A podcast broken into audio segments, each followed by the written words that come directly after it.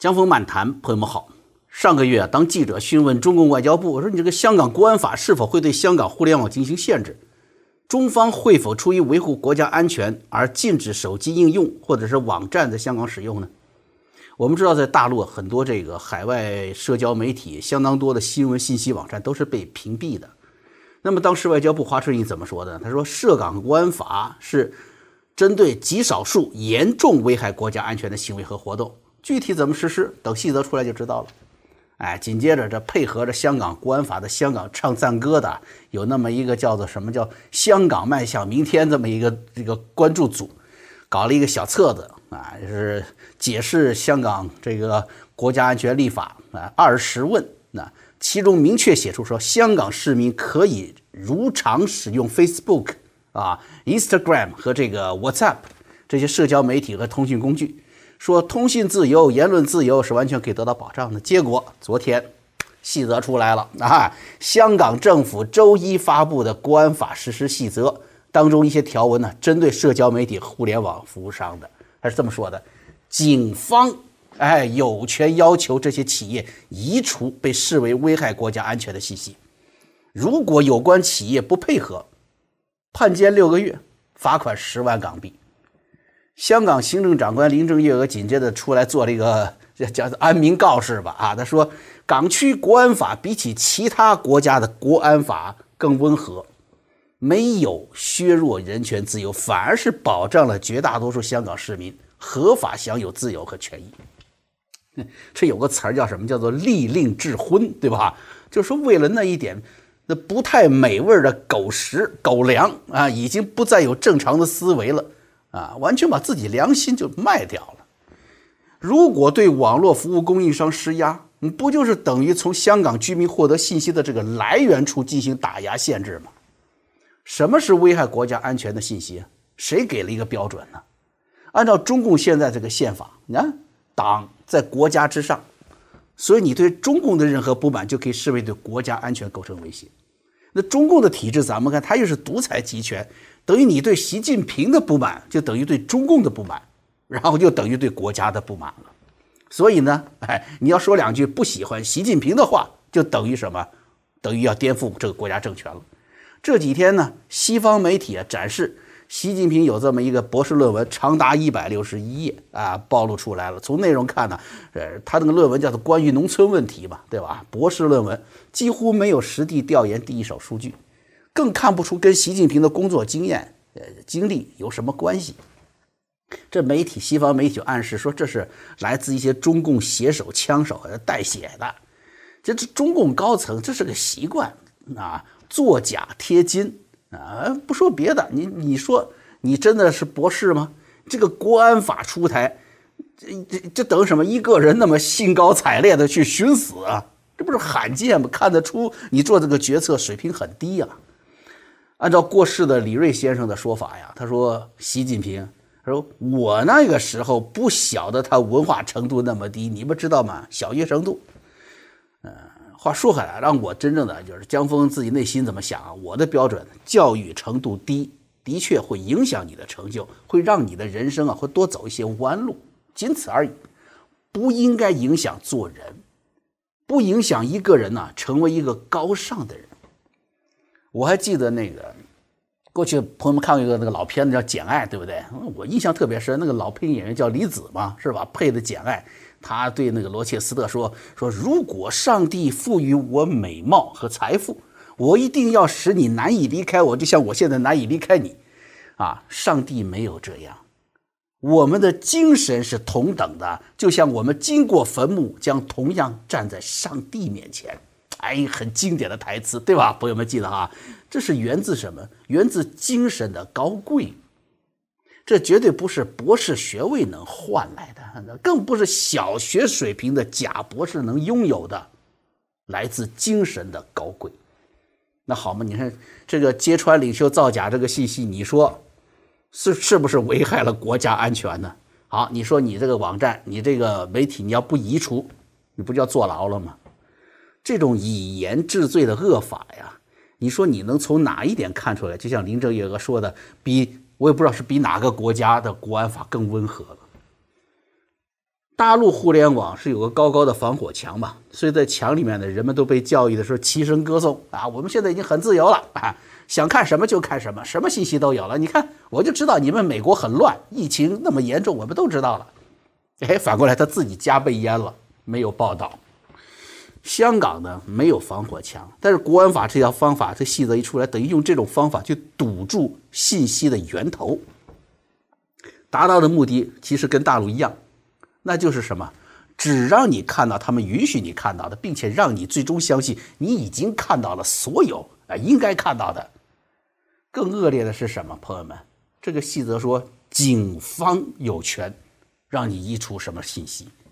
香港警察呀，哎，不是我故意挖苦你，有几个是从香港大学、中文大学出来的？你怎么就突然有足够的专业素养去决定那些比你更优秀、更有教育水平的人可以看什么，不可以看什么呢？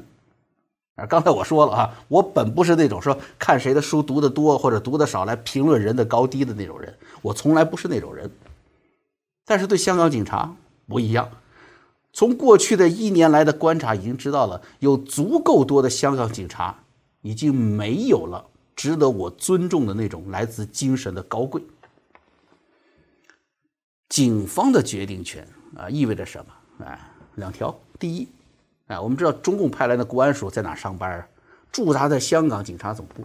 那么这些打压新闻自由、对互联网信息进行裁判的决定呢？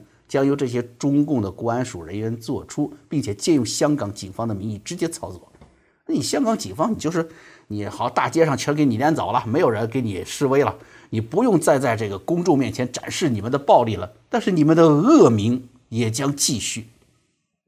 等到清算的那一天到来，你你是你们是不可以说说，哎呀，这这些决定是大陆的阿姨直接做的，跟我们没有关系，你摆脱不了。你只要跟中共在一起，你就洗不干净。这是第一条，那第二点是什么呢？看出香港的法治已经随着这种司法程序不正义彻底死亡了。本来应该是法院法官去裁决是否对一个公民或者对一个企业采取强制措施的，现在都让位给警方了，警权无限扩大。那你说有一天，一个恶警去吃一碗黑糕，去吃那个鱼蛋粉啊，不给钱。啊，你说了，老爷，这吃饭要给钱呐。嘿，你让我交钱，你危害国家安全，你说荒不荒唐？不荒唐，朋友们，这事能发生。别说没有独立的司法裁决，现在是连基本的司法程序都不用走了。中共当年三反五反，那当时不不不叫警察，叫做公安军，对不对？那直接就抓了就能杀了你，叫做什么？他给你来个民愤极大，不杀不足以平民愤。好嘛，刑场枪决的回来了，然后法院的判决书才来，这公安还不满意呢，说你们法院的这个同志动作太慢了啊，人呢我们都已经给反动派我们都已经消灭了，你们才来。这法院的法官还得点头，哎呀，对不起对不起，道歉。那个时候判决书不是一这个判决书，是一个大的告示啊，啪贴墙上了，然后呢拿红笔补一个叉叉，杀了谁杀这个啊，啪打一个叉。你说这这一幕野不野蛮？香港不就面临着这样的倒退吗？不需要法官了，直接公安军就给决定了。前几天香港示威者连在这个面前的举一张白纸啊，都要被捕。你说是不是现实发生的呢？把香港的互联网生态摧毁掉，最后跟大陆连在一起，共享防火墙。我跟你说，这就国安法的重要目标。习近平二零一九年关于香港反送中运动定下来三个底线，那第三条大家回忆一下，就是不准利用香港对大陆进行渗透破坏。说的是什么呢？什么是渗透破坏？香港青年肯定不可能哦，背这个什么无线电发报机，拿着炸药包去去去大陆渗透破坏去，对不对？那么举个例，你想谁对对谁渗透？一家银行啊，比如说大通银行，它不会去渗透破坏一个地下钱庄的，对不对？这个低太多了嘛！只有先进的制度啊，先进的民主理念，还有公民的自由意志，还有香港孩子们这种捍卫自由的道德力量，是中共认为的会对他们渗透破坏的力量。真相与这个传播是中共最为害怕的，所以他要斩断这条。哎，你说这不是这不是危害了，这不是危害了全体香港人的言论自由了吗？你怎么能还说是林郑月娥和中共外交部说的那个什么是针对一小部分香港人呃做的事情呢？根本这说法就说不通了嘛。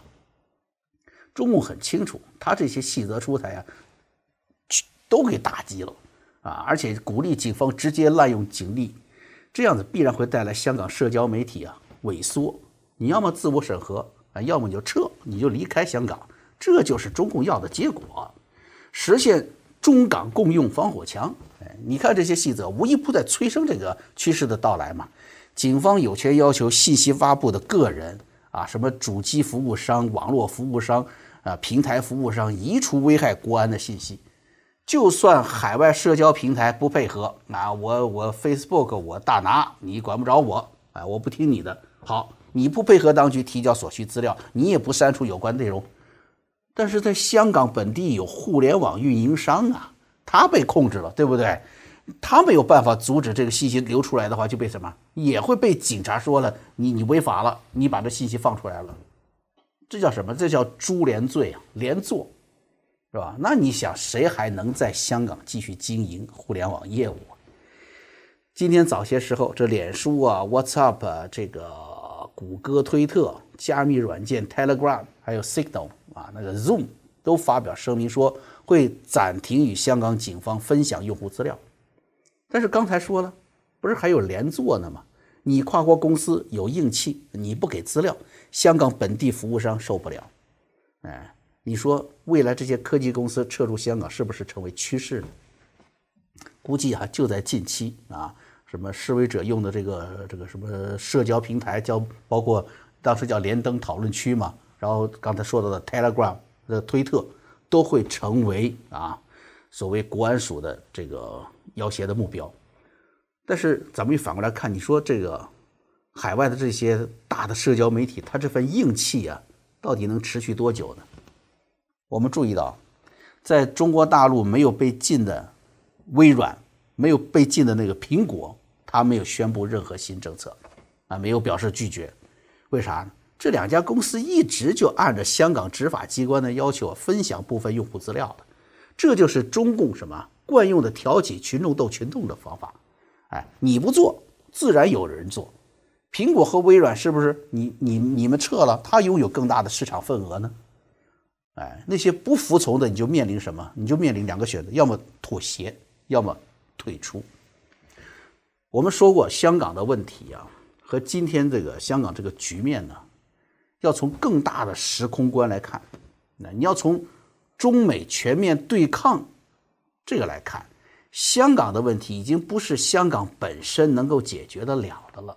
他必须看什么？看中美两国的格局、趋势，必须看中美两国对抗的能力和决心。美国如果退让，香港就彻底绝望。但是另外一方面呢，你香港如果全部放弃、不坚持了，美国也会失去着力点。这个情况跟那个台湾是一样的。台湾如果说是亲共了，啊，盼望统一了，那美国你是没有办法去插手的。所以为什么原来中共花那么大心血要培养亲共媒体呀，要拉拢这个台湾民心呢？是不是？那么相对于中共在香港破坏言论、新破坏新闻自由，美国的还击呢，也是实实在在的。你限制人民获得真相的自由，那美国呢就去摧毁中共多年来这个大外宣的布局。咱们看这个新闻，大陆第一家赴美上市的互联网公司新浪，啊，昨天宣布启动从美股退市的程序。新浪微博嘛，对不对？就会受到冲击。尽管他们这个现在是这个蜂拥跑去香港了，寻找资金的新的栖息地，但是随着美国金融制裁力度的加强啊，这个中共大外宣的扩展呢，至少在获得输选。获得资金方面这个能力也是要大打折扣的。在香港以后，他慢慢来啊，他找资金呢也不容易。另外呢，昨天晚上，蓬佩奥是正式提出来说，美国政府考虑禁止包括抖音在内的社交媒体软件。但是，相对于中共大外宣的攻击性啊，咱们说实话呀，美国的还击是远远不够的。啊，你光禁止几个社交媒体就行了吗？中共十几年开始，每年就投入上百亿美元的资金向美国的意识形态领域渗透。近来，美国政府虽然说是让几家中共这个党媒嘛登记为代理人啊，登记为外交使团，但是美国政府这些这限于人员限制的措施啊，你你只是触及中共这些大外宣的皮毛，哎，不说别的啊。美国政府给他的唯一的对外宣传机构《美国之音》的费用是多少？两个亿嘛。你比起上百亿，不就是一个级，就不是一个级别的了，对吧？更何况中共那叫什么？那是统战部统一领导的。什么是统战部？统一战线，统一作战前线，那是打仗的架势，那是中共近一个世纪以来用战争的状态持续进行的渗透。美国之音应该来说是直到近日。这几天才开始扭转了半个，这个原来叫半个中共海外发声筒吧，我不能这么说，我估计也差不多了啊。不过可喜的是什么呢？就是这个川普换将了，现在现在执掌全球媒体总署的是帕克，他在接受媒体采访的时候就表示了，说中国将是美国对外广播的重点，美国政府也需要重新考量在当今世界如何应对理念冲突和信息战。终于是要把美国之音，啊，恢复成二战期间的那样的一个战地扬声器的作用了。你得做到这一步才行，才能是以战对战。当时的作用是什么呢？你在战场是要揭穿敌人的阴谋，去瓦解敌人的斗志的。你可不是一个让敌人上你的电台来宣扬他的理念啊，实现你的言论自由的一个平台啊。你你你你你跟纳粹作战，你让戈贝尔来做客，你不成了纳粹的宣传机器了吗？你的口才能有戈戈贝尔好吗？那天我还开玩笑说呢，我说那个美国之音阿曼达走了，江峰来了。当然我们去美国之音嘛，参加了他一个时事大家谈那个节目啊，有幸啊。当然了，不是说我们自己多牛啊，美国之音呢，它是拥有众多的媒体精英。他能动用的嘉宾资源也是无可比拟的。那比起他们呢，我呢是属于晚辈，也是很卑微的。但是我愿意接受他们的邀请，正是我看到了美国之音已经走入了一个新的里程，啊，或者不是说新的里程，是一个回归了原来的一个地位，回归到他原来宣扬正气、宣扬普世价值、宣扬信仰，并表达美国有摧毁人类公敌的能力和意志力的时候。但是中共可是狡猾的，你不说别的啊，近期我们众多熟悉的很多这个自媒体频道啊，都再次经历了就是订阅减少啊，甚至订阅消失了，就跟咱们二零一八年时候碰到的事儿一样。然后呢，推荐也减少了，这非常糟糕的一种体验，大量的浏览量啊流失了。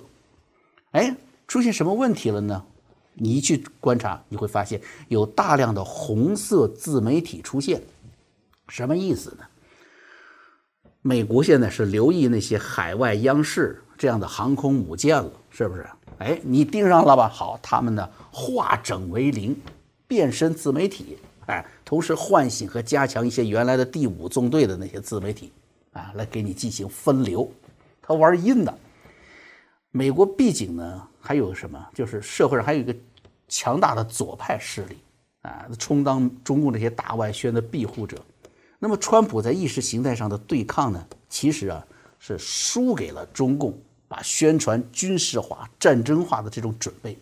川普这一点呢是没干过，他们没有这个积累嘛。但是美国有优势吗？有，有科技优势。毕竟中共的防火墙，毕竟不就最最终是来源于美国的科技公司的支持嘛，最早对吧？那么这几天哈，《纽约时报》有那么一篇文章啊，对川普任命帕克，帕克上任之后啊。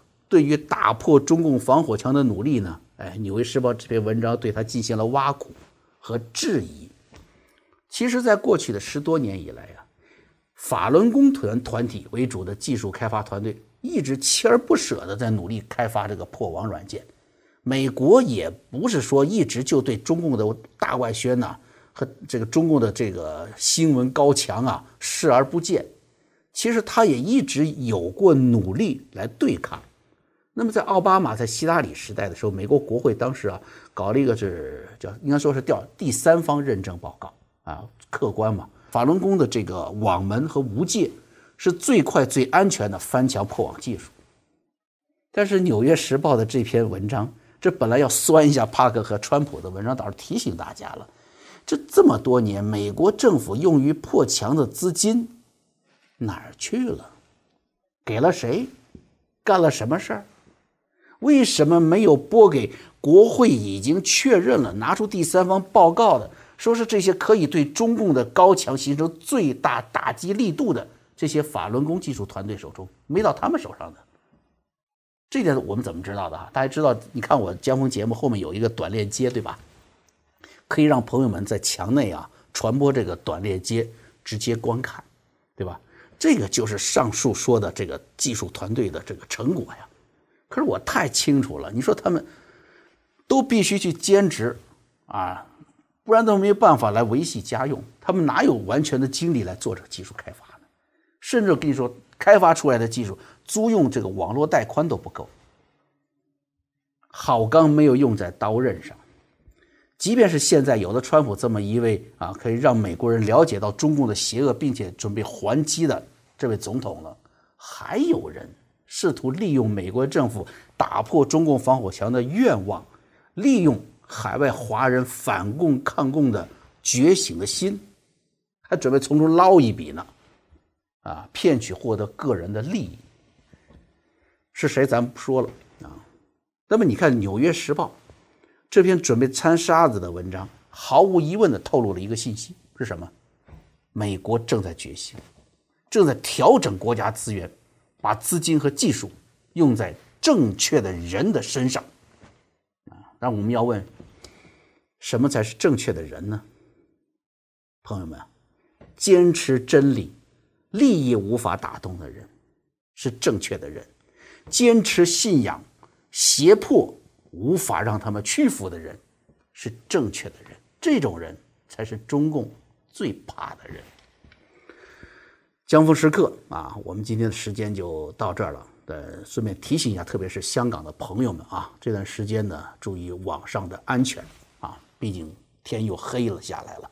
这个我跟大家推荐过，原来推荐过的一个松鼠 VPN，这个链接在咱们节目下面。为什么推荐它呢？它很安全啊！开发的朋友们是硅谷的一些精英啊，那帮小伙子啊，是一个非常好的团队，有信仰，而且真心实意的在帮助苦难中的中国人的这么一个团队。好，我们今天节目就到这儿了，我们啊下回再见。